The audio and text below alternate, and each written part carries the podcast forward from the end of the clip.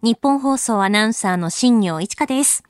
2月22日月曜日から5日間は、飯田浩二アナウンサーがお休みでして、私、新業一華の OK 工事アップをお送りしました。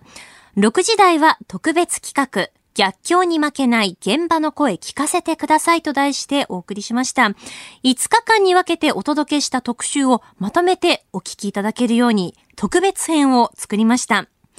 コロナ禍で直面した混乱と影響、そしてコロナに立ち向かうべく始めた新しい取り組みなど、各業界や団体、企業の取り組みを紹介しました。まずは2月22日月曜日放送。東京オリンピック・パラリンピック開催へ向けて、チケットの状況や感染症対策の対応、そしてボランティアの状況などについてのレポートです。え今朝月曜日はですね、このコロナ禍で東京オリンピック・パラリンピックへの動きがどのようになっているのか迫っていきたいと思います。政府、東京都、そして JOC、JPC、日本パラリンピック委員会は今、開催を大前提としています。え開催に関していろいろなご意見ですとか考え方もちろんあると思うんですけれども、担当されている現場の方々は皆さん前を向いて作業をされているということです。で、まず気になること、チケットがどうなるかということだと思うんですけど、内田アナウンサーは何かチケットって買いました？パラリンピックの陸上が家族でですけど、うんはい、当たっていて、まあ、どうなるのかなっていう話は家族でしてますね。気になりますよね、はい、うん、でこのチケットなんですけどこちらですね観客の上限のあり方がこの春までに決められるということになっていまして、え基本的に現在持っている方チケットは有効ですさらに、えー、追加のチケットの発売があるのか、無観客になる可能性はないかについては、春までに決められるということなので、はい、えー、追加チケット発売の可能性もありますし、無観客の可能性もあるということに現状はなってるんですね。どちらもあるってことどちらもあり得ると。で、無観客になった場合は、発売済みのチケットは払い戻しということになります。なので、まあ、ちょっとすべては春まで待つしかないということなんですよね。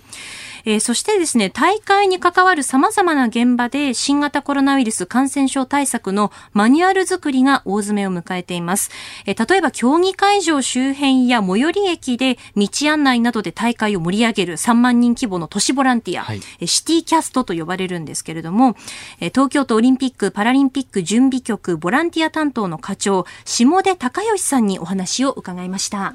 昨年夏にですね、はい、シティキャストの方々に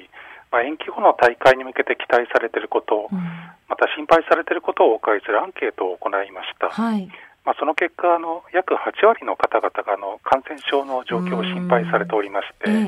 東京都に対しましてこう安全安心に活動できるよう取り組んでほしいという要望をいただいたところです。はいまあ、大会の成功のためにあのシティキャストをはじめ、まあ、全ての方々にとってですね安全安心な環境が提供できるようこう準備を進めることが重要と考えておりまして、うんえー、東京都の方はその国や組織委員会などの関係機関とともにですねあのコロナ対策の調整会議において検討を進めまして、うん、昨年末に中間整理を取りまとめたところです。はいまあ、現在、この中間整理や感染症対策の専門家の先生の知見などを踏まえまして、うん、シティキャストの感染予防マニュアルの作成を鋭意進めているところでございます。えー、今話に出てきました東京オリンピック・パラリンピック競技大会における新型コロナウイルス感染症対策調整会議が非常に重要な役割を果たしているんですね。で、会議は去年9月から12月まで6回行われまして、コロナ対策の基本的な方針について、政府、東京都、組織委員会、JOC、JPC、えー、そして感染症の専門家が道筋を取りまとめました。で、その内容なんですけれども、はい、アスリート、大会関係者、観客の3つのカテゴリーに分けて、それぞれ入国はどうするのか、輸送はどう行うのか、えー、会場ではどうするのかといった個々の場面について、細かな、えー、コロナ対策を策定するということが決定しました。で、あとは、アスリート、大会関係者、観客を取り仕切る団体、はい、そして自治体、部署、それぞれが細かい内容を詰めていって、これから順次発表されるということになっています。で、そして今月末、いち早く感染防止マニュアルを発表する予定なのが、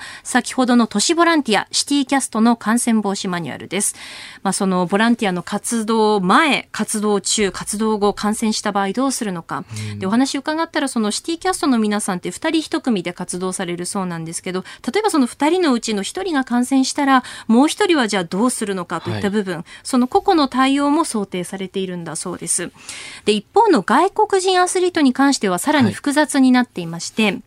様々な場面を想定したマニュアルを作成中で、これもですね、この春に発表される予定なんですが、基本的なことというのはすでに決まっています。入国後14日間は行き先と移動手段を記載した活動計画書と誓約書を事前に提出。で、移動は原則として決められた専用車両。で、えー、かつですね、選手村では滞在期間中原則として4日もしくは5日に1回定期検査を行うことと。選手の体調は組織委員会感染症対策センターが設置されてモニタリングされまして、陽性時には調査、連絡を行って入院、搬送なども行うと。で、また入院先の医療機関、無症状の場合の宿泊療養先の確保なども準備されています。はい、で、日本人のアスリートも外国人アスリートに準じた対応となるということです。えー、そして現在ですね、ホストタウン聖火リレーの開催時ですとかね、はいはい、それぞれが感染症対策づくりの真っ最中ということでした。で、都のボランティア担当の方もおっしゃっていたんですが、マニュアルは1回で完成ということではなくて、状況や要望に応えて、え改定されていくことになっていきます。はい、今後、アスリート、大会関係者、観客、それぞれの感染防止対策は個別に発表されていきますので、またそちらは折に触れて番組の中でも紹介していけたらなと思っているんですけど、はい、あの、おとといの土曜日に、あの全豪オープンの女子の決勝が行われて、はい、ね、大坂なおみ選手が優勝して、すごくね、大きなね、ニュースになりましたけれど、海外はそういったこう、国際大会ってちょっとずつこう開かれていて、もちろん規模感は違うと思うんですけど、はい、全豪オープンと東京オリンピック、パラリンピックだと。でも、その全豪オープンで実施したようなコロナウイルスの対策っていうのはまたこう、応用できるんじゃないかなっていうのは思いますよね。確かにそうですね。特別企画、逆境に負けない現場の声聞かせてください。続いて23日火曜日。先月1月30日、31日にわたって開催された第21回全日本パラパワーリフティング国際招待選手権大会全日本選手権について無観客試合となった大会でのコロナ対策、新たな試合の演出方法について手応えと今後についてのレポートです。今日は先月1月30日、31日の2日間にわたって行われた第21回全日本パラパワーリフティング国際招、えー、国際招待選手権大会全日本選手権の舞台裏についてパラパワーリフティング連盟の吉田進理事長と事務局の吉田恵里子さんにインタビューした模様をお送りします。えー、パラアスリートはですね、障害によっては新型コロナウイルスにかかると重症化のリスクがあるとも言われています。まあ、それゆえに大会を開催するためには万全のコロナ対策が必要になってきます。えー、パラパワーリフティングは去年の10月にチャレンジカップという大会が京都で行われました。で、この時はまだ室内のパラスポーツの競技で大会を開催しているところはあまりない状態だったんですね。で、京都で練習の拠点にしているサンアビリティーズ常用の敷地内にリハビリテーションの病院がありまして、そこの院長のアドバイスを守って、車椅子の消毒ですとか、ソーシャルディスタンスを取るための空間の使い方、アップ上とか、あと控室ですね。えー、そしてアクリル板の設置など様々な対策を行って開催しました。それでこの対策を活かして開催されたのが先月1月30日、31日にわたって行われた全日本選手権なんですね。まあ、本来であれば海外の選手の参加予定もあったんですが、こちらはなくなりました。え出場する選手のみならずカメラマンや補助員、合わせて75人の PCR 検査を実施しまして、全員陰性の上で大会を行いました。競技会場は多目的室だったんですけれども、ワンセッションの最大選手数をえ、7人程度に限定しまして、審判などを含めて13人のみが入室。メディア席は体育館に設置しまして、パブリックビューイング方式で画面を通しての取材。まあ、つまりは、競技会場エリアに入れるのは PCR 検査を受けた陰性者の人のみということにしたんですね。でチャレンジカップの時も映像の配信というのはしたんですが、新たな試みとして全日本選手権では、見ている人が楽しめる大会を意識しました。例えば、プロジェクションマッピングのような映像の演出をしたりですとか、えそしてリモート応援、リモートチェアラーというのを導入しました。私も、あの、スマートフォンで遠隔応援ができるというこのリモートチェアラーを使いながらオンラインで観戦をしたんですけれども、スマートフォンの画面にファイトとか、あと頑張れ、拍手、あと選手の名前を呼ぶこうボタンみたいなのがこう現れて、そこをこうタッチすると、試合会場にあるスピーカーから音声がこう、ファイトとか流れてくるっていう、そういう仕組みになってるんですね。で、配信そのものは実況と解説がついていて、スポーツ中継見ているようだったんですが、リモートチアラを実際にこう使ってみることで、私自身も大会に参加しているような気分になれたんですよね。え選手からもこのリモートチアラ好評だったそうです。選手の反響を事務局の吉田恵里子さんに伺いました。過去2大会パラリンピック出場している男子49キロ級の三浦選手なんですけど、はい、久しぶりに怪我や病気から復帰して優勝に迫る大活躍をしたんですけど、はい、それがそのみんなが応援してくれるのが伝わって、もうめちゃめちゃ楽しんで試合やったぜみたいなことを言っていたのが面白かったですし、あとその三浦選手と競った西崎選手は、会社ですとか関係者の方が、社内のシステムで大観戦会、応援会をやっていたそうで、その競った時に自分のモチベーションとして、今、この会場にはいないけど、カメラの向こうでみんなが見てくれてるっていうのが、すごい励みになって負けられないって思って燃えたって言って、で、あの、見事優勝を2年連続したっていうのが面白いエピソードだなって思いました。え男子49キロ級の三浦博選手と西崎哲夫選手の、え感想をですね、吉田理子さんに伺ったんですが、このリモートチアラーは、えー、聖学院大学の学生の皆さんが応援のその言葉を考えて音声の作成をしたそうでして、リモートで連盟の方ですとか選手と話し合って、まあ、どんな応援だと嬉しいですか？っていうのを選手からもしっかりとヒアリングして、その上で作ったそうなんですね。で、日本工学院八王子専門学校の生徒の皆さんがせあ作成した大会をこう盛り上げる BGM などもあったので、すごくこう賑やかで華やかな大会だったなと私も感じました。えパラーパワーリフティングの選手の練習の状況なんですが、去年の4月5月はほぼゼロだったんですが、6月からは調布に練習場を見つけまして練習会できるようになりました。オンラインでつないで地方にいる選手に練習会の様子をこう伝えるようにしたんだそうです。で、またかつその映像を撮って練習の様子を送ってもらってアドバイスを送るというオンライントレーニングも実施。で、日本代表のヘッドコーチがあのジョン・エイモスさんというイギリスの方なんですけれども、まあ、こういった状況でコロナ禍で日本に来られないということでしたので、えー、選手のトレーニング動画を送って、それに対してヘッドコーチがコメントをつけてまた送り返すという、そういう取り組みもしました。で、コロナがなかったら、こういったオンライントレーニングもなかったということで、まあ、大会の運営だけではなくって、新しい試みができたというのも、これも収穫だったとおっしゃっていました。えー、全日本選手権について吉田理事長は、無観客でやるとこういう形で試合ができるんだっていう、えー、東京大会に向けた一歩になったと思うとおっしゃっていました。えー、そしてですね、仮に東京パラリンピックが無観客で開催されるならば、どんな大会にしたいか、どんな試合にしたいのかというのもお伺いしました。もし無観客でしかやっぱできないよということになってしまったら、はい、やっぱり組織委員会の皆さんにも頭からっと切り替えていただいてですね、無観客でその世界に感動を伝えるにはどうしたらいいかというふうに、もう発想を変えてですね、はい、頑張ってもらうしかないんじゃないかなと思いますね。で、それはね、やっぱ私は可能だと思うんですよ。はい、映像をさらにグレードアップするとかね。選手はやっぱり応援の声が届いてアドレナリンが出て頑張れるというのがありますから、はいうん、もう観客席に誰もいなくてもですね、そこに大型スクリーンをいっぱい並べて、えー、いろんな場所でパブリックビューにで見てる人たちの顔とかね、雰囲気を映して、大声援がそこから来ると。だから、遠くにいてもこんだけの人たちが応援してくれてるから頑張れるよというような発想もあり得ると思うんですよね。ということで、やっぱね、頭の切り替えはね、ひょっとしたら必要になるかもしれませんね。なるほど。もしそうなった場合は、今回行った大会のノウハウとかそういった部分はもう組織委員会にこう伝えていこうっていうふうな部分はやっぱりありますか？もう、もう、もういくらでも伝えたいなと思います。はい。そうですよね。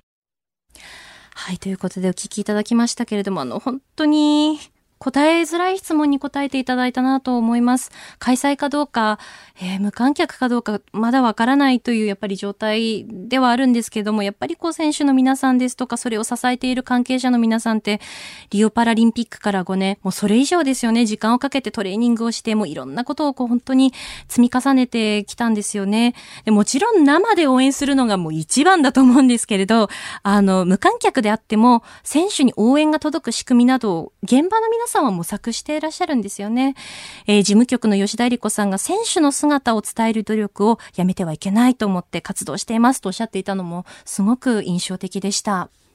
いやあの、オンラインで観戦できるっていうのがまずちょっと驚きだったっていうのが一つあるんですけど、はい、そのリモートチェアラーですか、うん、リモート応援の方法。僕あれ画期的だなと思って、ええ、やっぱりこっちから何かなんでしょう、あの、スポーツをやっている人に対して、こっちからの思いもやっぱ伝えたくなる時ってあるじゃないですか。うん、ありますよね。だからその気持ちをこう、なんでしょう、オンラインの形式でどう伝えていくかっていうのがすごくこう、なんて言うんでしょう、シンプルで分かりやすくて、でも気持ちが伝わる形になっているのが素敵だなと思いました。はい。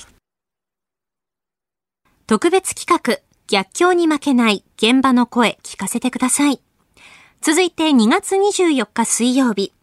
農家、農業に携わる方々のコロナ禍での新たな消費への取り組みについて、農業の現状、オンライン直売所の可能性について伺いました。コロナ禍の農業と新しい取り組みをテーマにお伝えします。新型コロナウイルスの感染者が日本で確認されてから、えー、もうおよそ1年1ヶ月くらいですかね、経ちました。その影響、本当に様々な業界に及んでいますが、その中で影響を受けている仕事の一つに農業があります。えー、主な出荷先だった飲食店ですとか、ホテルからの需要が減少して、まあ、需要が減ったとしてもね、作物は育っていきますので、スーパーや小売店にこう販路を変えたり広げることができたとしても、売上の減少や野菜を廃棄しなくてはいけないといった状況が続いているんですね。そんな中、農家や農園ではこの逆境を乗り越えようと試行錯誤しながら需要の掘り起こし、そして新たな販路の開拓が図られてきました。例えばですね、各地で開催されているドライブスルーマルシェ、どうでしょう？利用したことありますか？え地域の野菜や魚の詰め合わせを車に乗りながら購入することができるというもので、まあ、車に乗ったままなので人との接触を抑えることが可能であり、まあ、地域によっては、え、予約制にしたりとか、あと電子決済にしたりといった工夫もあるんだそうです。今手元にまたちょっと記事がありまして、えー、1月18日の記事なんですけれども、えーとですね、新型コロナウイルスの感染拡大の影響で苦しむいちご農家を支援しようと益子町の道の駅益子で土地乙女のドライブスルー販売が始まったという記事ですね。まあ、こういった取り組みも各地で行われているということなんですね。えそして中でもこのコロナ禍で注目を集めるようになったのがインターネットによるオンライン販売。マーケットプレイスと呼ばれるものです。生産者と消費者が直接つながることができる取引の形なんですね。で、頑張って育てた野菜ですから、飲食店やホテルでの需要が少なくなる中で、なんとか新鮮な野菜を消費者に届けることはできないか、少しでもロスを防いで売り上げに回すことはできないかといった、あの、そういうこう生産者の思いからマーケットプレイス注目を集めました。で2017年にスタートした野菜やお肉、魚やお花などを扱っているオンライン直売所、食べ直では、今回の新型コロナウイルス受けまして全国から問い合わせが増えて、えー、登録する農家など去年の2月末は750件ほどだったそうなんですが、現在では3700件になったんだそうです。3000件ぐらいも一気に増えたということですね。えー、コロナ禍で変化した新しい農業の販路の開拓につながっています。えー、そこで今朝は野菜やお肉、魚やお花などを扱うオンライン直売所食べ直を運営する株式会社ビビットガーデン社長の秋元里奈さんにコロナ禍の農業の実情やマーケットプレイスの可能性について伺いました。お聞きください。改めてなんですが、食べ直、はい、どんなサイトなのか教えていただけますか？食べ直はですね、全国の農家さんや漁師さんから直接食材を取り寄せられる産直のサイトになってます。コロナウイルスの感染が拡大していって、はい、農家の皆さん影響あったんでしょうか？やはり飲食店に卸されていた方であったりとか、はい、観光地の直売所とかに出されていた方、最近ですと、いちご狩りとか、はい、そういう体験農園で収益を上げていた方っていうのは、やはり大きな打撃がありまして、まあ、売り先が全部なくなってしまうっていうような生産者さんもいらっしゃる状況ですね。実際そういうふうなこう困っている声というのも秋元さん自身も聞く機会多かったですか？そうですね。去年のやはり4、5月くらいから増えて、あの、多い月だと1ヶ月500件以上来た時があったり、今でも2、300件くらいですね、毎月お問い合わせをいただいているんですけど、3000件くらい増えました、1年間。本当ですね。一気に増えましたね。そうですね。あの、今後まあ日本の農業をこう支えていくっていうところで、食べチョクが考えていること、どういったことがありますか？コロナに限らず、例えば災害であったりとか、ええ、最近だと盗難の被害とかもあるんですけれども、はい、まあ、結構突発的なそういう SOS が上がるケースっていうのはこれまでもありまして、まあ、食べ直としてはですね、これからもそういう生産者さんの非常事態をサポートできるような体制を整えていこうとしていて、はい、あとはあの、なかなかやっぱり高齢の方っていうのがネット販売だと参画しづらいというのがあるので、はい、そういう高齢の生産者さんの支援っていうのも今力を入れてやってます。若手の生産者さんが隣のおじいちゃんを一緒に巻き込んで出品できるようなご近所出品っていう機能を提供してまして、はい、いわゆるお隣の方と一緒に自分のページを作ったりとかですね、あの一緒に出荷することで、まず簡単に1回目始めてみるっていうのができるようになってます。でこれで94歳の方が登録いただいたりとかですね、結構この辺強化していきたいなと思ってます。あのこれからあのまあ食べ直のようなマーケットプレイスの存在っていうのをこう農業にどんな影響を与えていくと思っていらっしゃいますか？これまで分断されてしまっていた消費者と生産者を近づけるのが、まあ、マーケットプレイスのいいところかなと思っていまして、はい、まあ、それによって生産者さんがこう経営者としての視点っていうのをより持ちやすくなるんじゃないかなと思っています。まあ、生産者さんそれぞれ皆さん経営者なんですけれども、はい、これまでなかなかマーケットインの発想が持てなかったり、言われたものを作ってればいいっていうところから、消費者のニーズだったり声を汲み取って商品を開発していくっていう視点が持てるようになるので、まあ、そういったところでこう今までと違う視点っていうのを持つことでより農業の経営としての力が向上していくといいんじゃないかなと思ってます。ということで、えー、旅直に限らず、これまでも、あの、生産者と消費者をつなぐマーケットプレイスは多くの人に活用はされてきたんですけれども、まあ、去年、コロナのその感染が拡大したことを受けて、それまでこう、存在を知らなかった人ですとか、あまりこう、目を向けてこなかった人たちも、そこにあるこう、可能性を認識するようになっていったんだなっていう印象だったんですよね。で、これまでは、その一つ一つの商品を梱包して送ることのその手間もあって、マーケットプレイスを利用しないで、飲食店ですとか、ホテルとか、あの、既存のルートにこう載せて販売するケースというのは非常に多かったそうなんですけれども、まあ、今回のようなこのコロナのような事態が起きてくると、従来の取り組みだけでは厳しいということで、食べ直の場合は、伝票業務を簡略化したりとか、あとは送料を少し安くしたり、えー、生産者の手間を少しでも減らす取り組みを実施しています。で、生産者と消費者が近づくことで、消費者の声がこうダイレクトに届いてたり、あと自分で価格を決めることができる部分もあるので、自分のこだわりを価格に反映させることができるんですよね。で、消費者も新鮮な食材、珍しい食材に出会えるなど喜びもあるということで、私もあの食べ直を使って、あの、ちょっと野菜買ってみたんですけれど、もうページを見ると、今までこう巡り合ったことがないような、そういう野菜もたくさんあって、注文してみたのがですね、えー、秋田県の大仙市の恋ベリーっていうトマトなんですけど、ちょうどこうプチトマトとかミニトマトぐらいのこう大きさのトマトになっていて、こう切るとハート型になるすごい可愛らしいトマトなんですけど、見た目だけじゃなくって、すごく甘みがあって、てみずみずしくて美味しかったんですよね。でも私、本当お恥ずかしながら、あの、この大仙市の恋ベリーっていうトマトを知らなくて、こう食べチョクをきっかけで知ったんですよね。こういう新しい発見が、あの、あるんだなというのも思いましたね。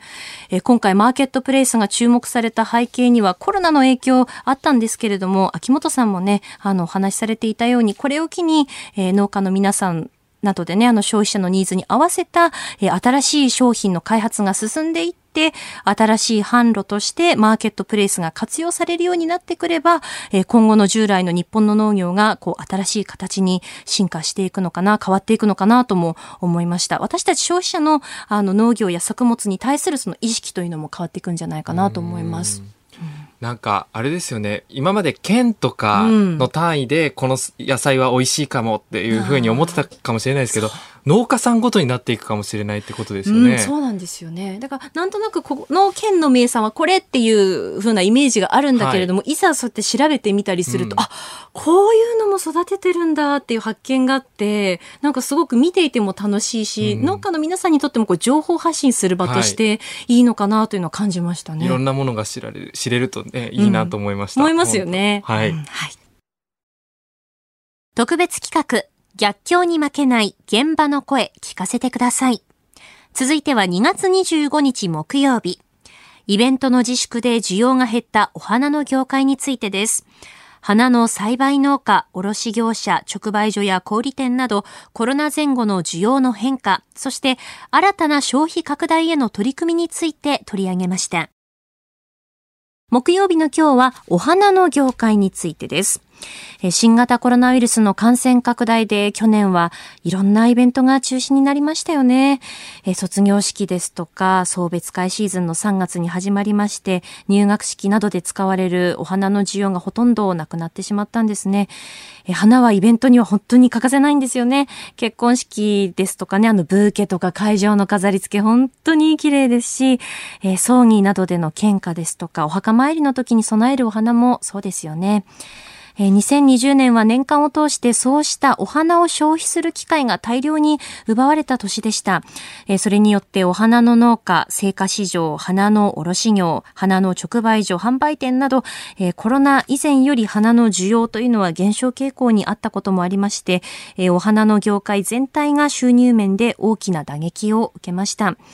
花の出荷を扱う大田市場にお話を伺ったんですが、花の需要がピークになる去年の3月から5月の時期については、前の年と比べて2割から3割ほど価格が下落して、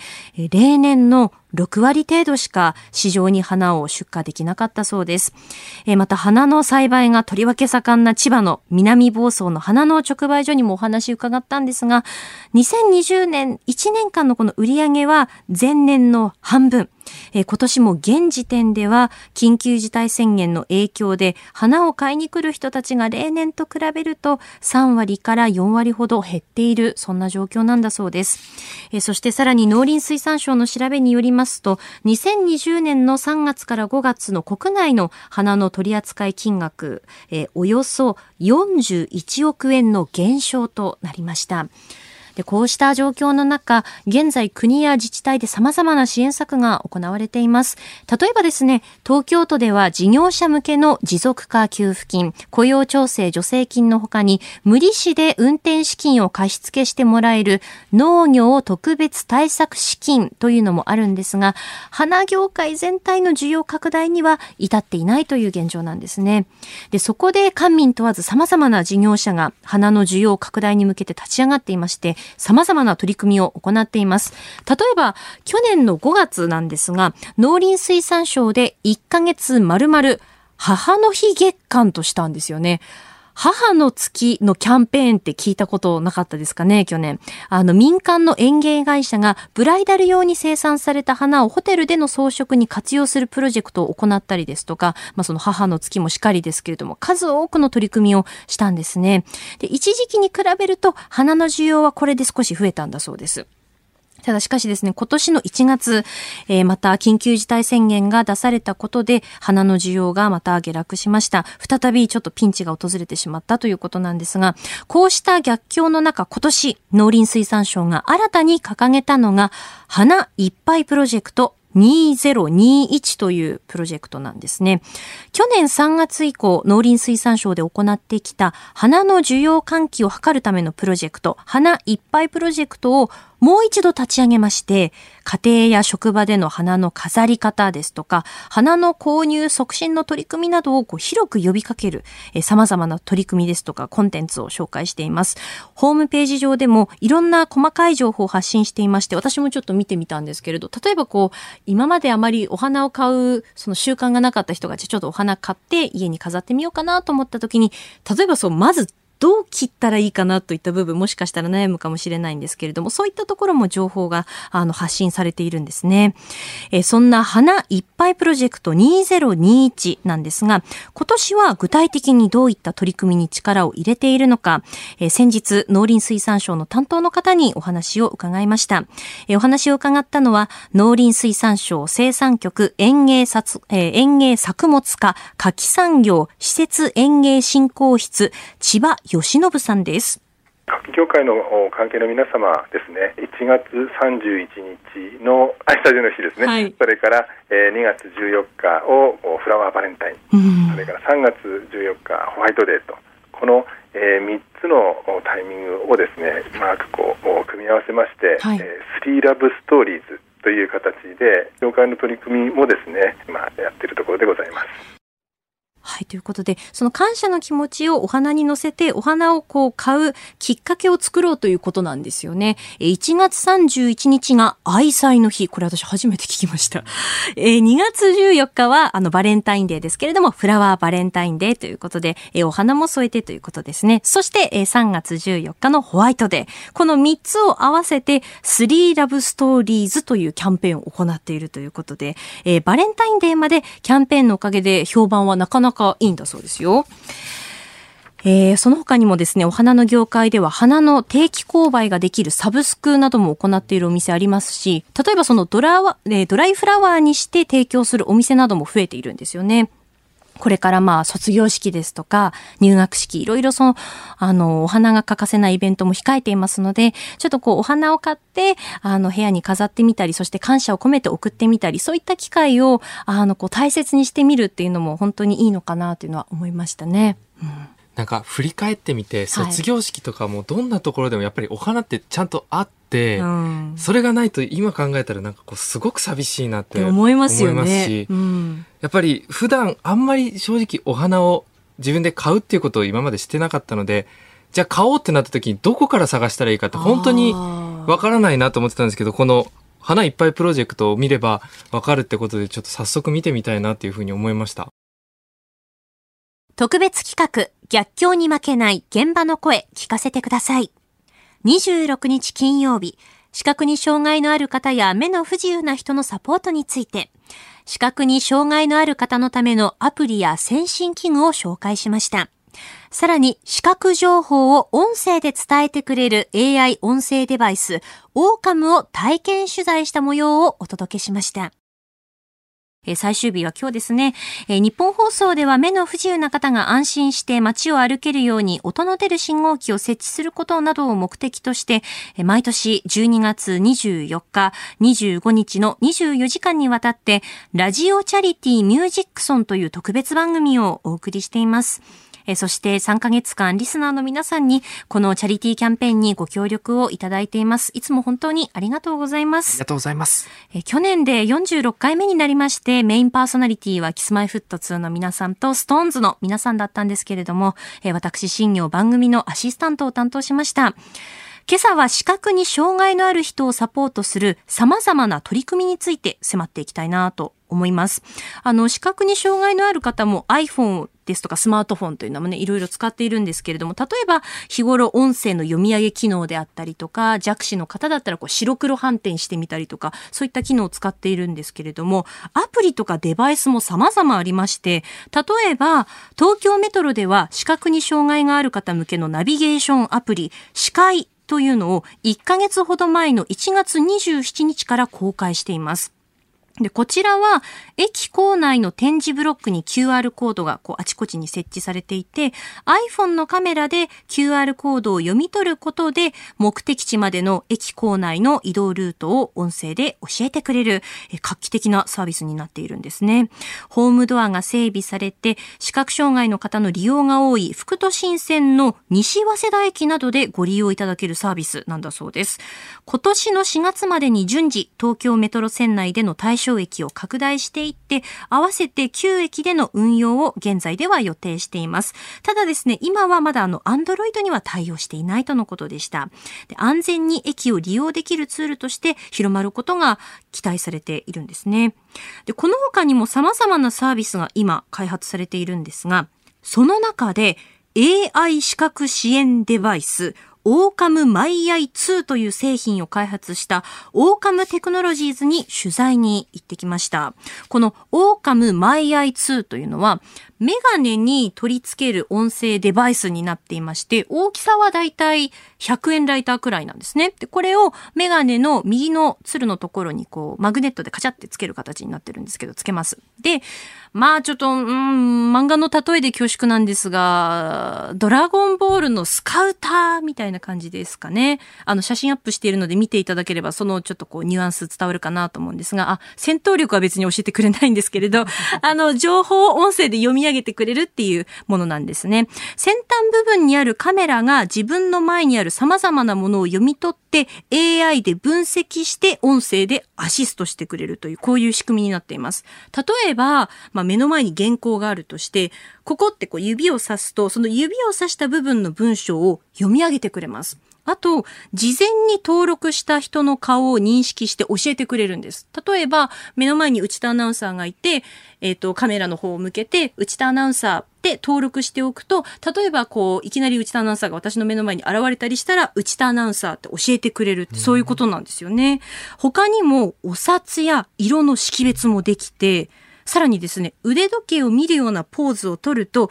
時刻も教えてくれるという。いやすごく画期的ですよね。実際に私、新業、試してみましたので、その様子をお聞きください。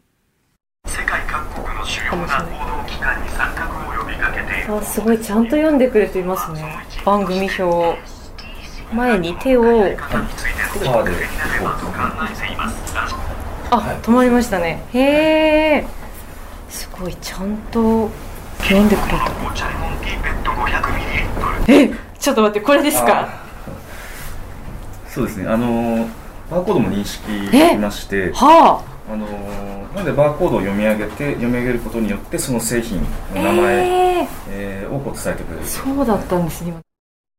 これですね、試しに日本放送の番組表を読めるかなと思って指をさしたらしっかりと日本放送の番組読み取ってくれたんですよね。で、このオオカムをつけた状態でいろいろお話を伺っていたら、たまたまあの目の前にあの午後の紅茶のペットボトルがあったんですけれど、そこのバーコードを読み取って勝手にあの午後の紅茶レモンティー味ですみたいなことも教えてくれて、ちょっとびっくりしてわーってさっきなってたんですけれど、あのバーコードを読み取ってその商品が何かというのも教えてくれるんですよね。そしてさらに、あの、目の前に手をかざすと読み上げがストップするというふうな、そんな直感的な操作で、えー、操ることができるということなんですよね。で、あの、目の不自由な方って、その商品を識別するのに、ちょっとこう、苦労されることもあるって伺っていて、まあ、最近ですと、その商品のパッケージに展示打たれているものとかも増えてきたんですが、まあ、ちょっと配置変わっちゃったりとか、そういうね、あの、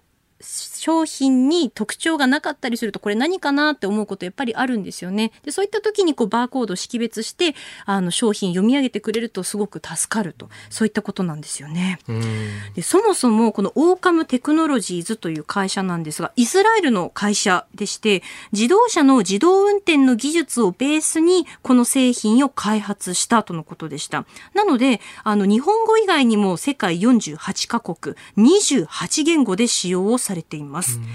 で、実はですね、このオーカムというこの商品、去年、あの、この番組で特集した視覚障害者からの問いかけという視覚に障害のある方とこういっぱいお話しするイベントが、イベントが、まあ、あったんですけれども、そこであの、実際に使用されている方いらっしゃって、ちょっとそれがきっかけで興味を持ったというのもありました。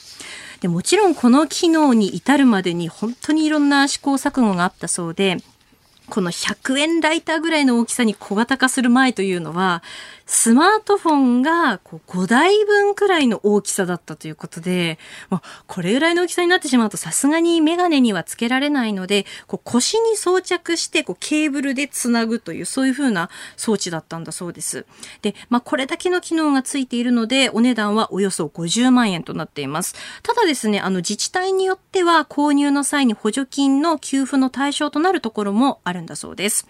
オーカムテクノロジーズ日本統括責任者の柳柳平大輔さんにお話を伺いました。今までこう活字の読み上げ機器とかっていうのがですね、あのいわゆる拡大読書機、ね、はい、あります、ね、はい、あの結構やっぱ大きいのでサイズが、うん、はい。でこれがまあこれぐらいコンパクトになって、まあ、メガネの通にこうつけて使えるっていうのは、まああのー、今までになかったものですので、まあ、自治体さんも、あのー、結構びっくりされるあの職員の方が多いですね。日々技術結構進歩しているんでていうのはやっぱりこういった技術を活用することで今までできなかったことができたりだとか、まあ、新しいこうチャレンジするきっかけにあのつながると思いますので、えーまあ、そういった選択肢をあのいろんな人にこう届けたいっていう思いはあります。あの、今までは大きいサイズの拡大読書機しかなかったので、自治体の方もこうびっくりされる方が多いそうですね。まあ、日々技術は進歩しているので、今までできなかったことができるきっかけになればとおっしゃっていました。うん、なんだかその大きさが100円ライターくらいってことなんですけどどれぐらいの重さなんですか？軽いんですよすごく軽くてその眼鏡につけてもそんなに重たく感じないぐらい。それとっても大事だと思います、うん、僕昔眼鏡かけてたんでよくわかるんですけど、はい、やっぱりこうなんて言うんでしょうかかる耳とか鼻とかがちょっと痛くなったりするんですけど、うん、ね、絶対軽いって大事ですもんね。そうですよね。うんでもそれだけの技術がこの100円ライターくらいの大きさに詰まってるんだと思うとすごくこう近未来を感じさせてくれたなと思っていてあの今後さらなるバージョンアップも考えているとのことでした、はい、例えばその障害物や段差を認識して伝える機能などですね。でこういったテクノロジーっていうのは本当にいろいろ発達していくんですけれどもあの根底にあるのはやっぱりその駅のホームとかであの困っている方がいらっしゃったら何かお手伝いすることありますか？って声をかけること。それがまず一番、まず大切ですよね。うん、はい。OK コージーアップが特集した特別企画。逆境に負けない現場の声聞かせてください。コロナに立ち向かう様々な業界や団体、企業の取り組みを取り上げてきました。ぜひお聞きになった感想をご意見お寄せください。メールでお待ちしています。メールアドレスは cozy.1242.com cozy アットマーク 1242.com です。ここまでのお相手は、日本放送アナウンサーの新業一華でした。